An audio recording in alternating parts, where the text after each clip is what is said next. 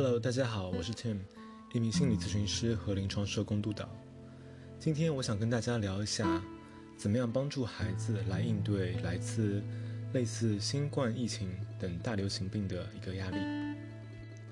我有一些朋友来问我，说我的孩子今年是远程学习，他们非常讨厌这样子，他们想念他们的朋友和活动，而我担心他们错过了一个正常的童年。我也不知道到底会造成怎么样的长期影响，所以在新冠疫情期间，我该怎么样更好的支持我的孩子呢？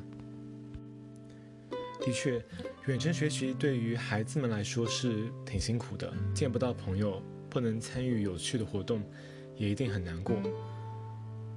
而你向孩子们传递的这种关于这种情况的信息，以及他们处理这种情况的能力。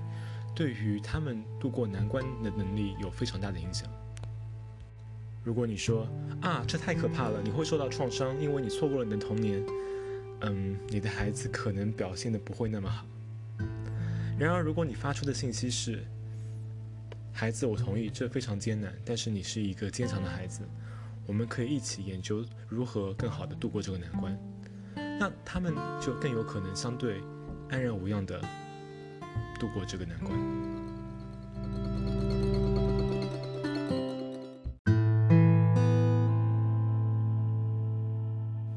那接下来我们来聊聊怎么样帮助孩子来应对。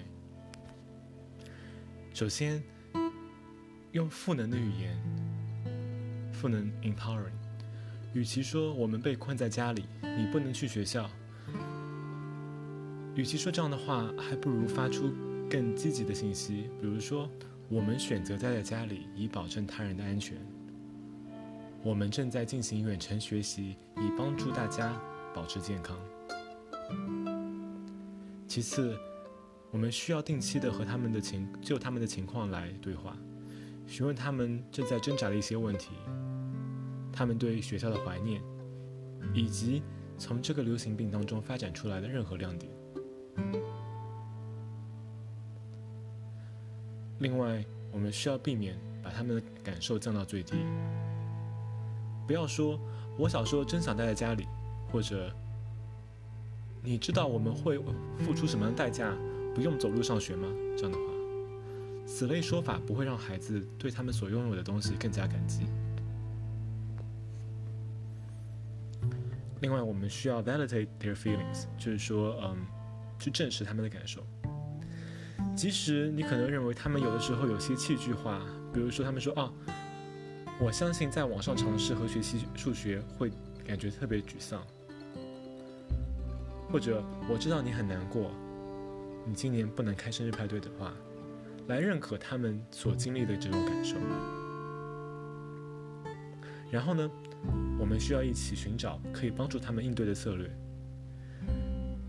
比如说，一些艺术作品可以帮他们处理悲伤的情绪，而和他们的朋友在网上一起玩游戏，可能会帮助他们感觉没有那么孤独。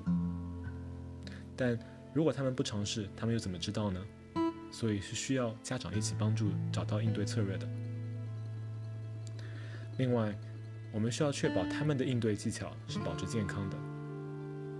做太多的事情，比如说玩电子游戏，可能会适得其反。所以你可能需要设定一些时间限制，并鼓励他们也使用其他应对技巧，比如说进行体育锻炼。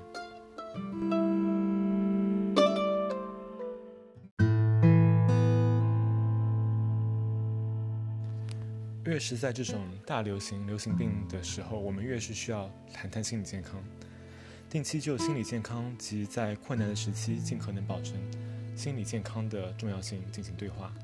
解释大流行病如何要求你采取与平时不同的应对策略。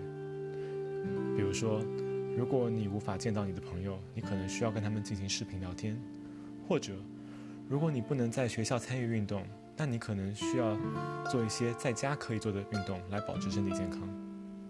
而如果你怀疑你的孩子出现了心理健康问题问题，那一定要寻求专业帮助。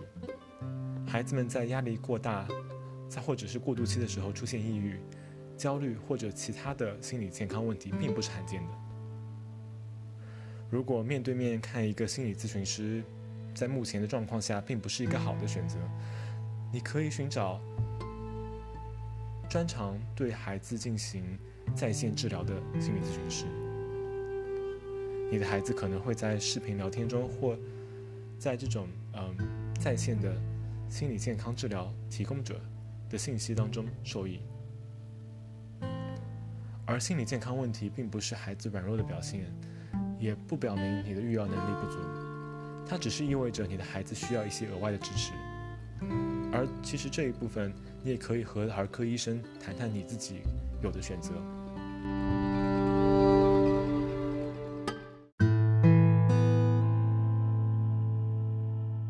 我的最后一个建议是，make the best of tough times，在艰难的时期。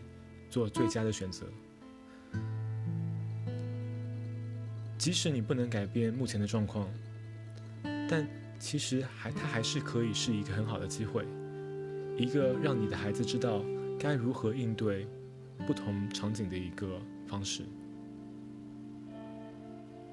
我们需要努力，试着让这种情况变得更好，并创造一些新的仪式、仪式感。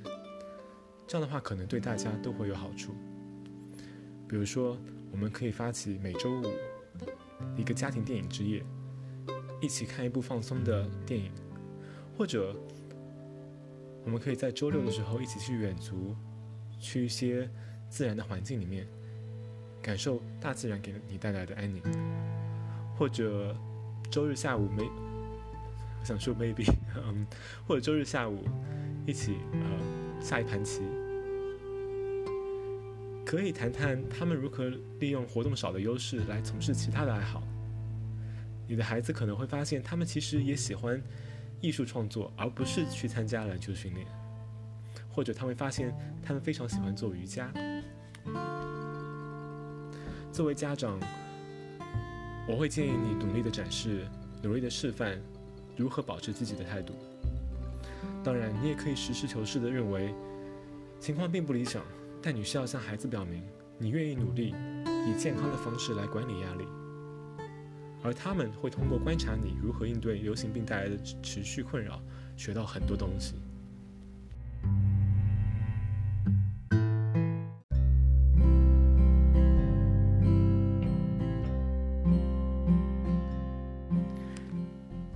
什么额外的能够帮助孩子面对疫情压力而应对的一个技巧呢？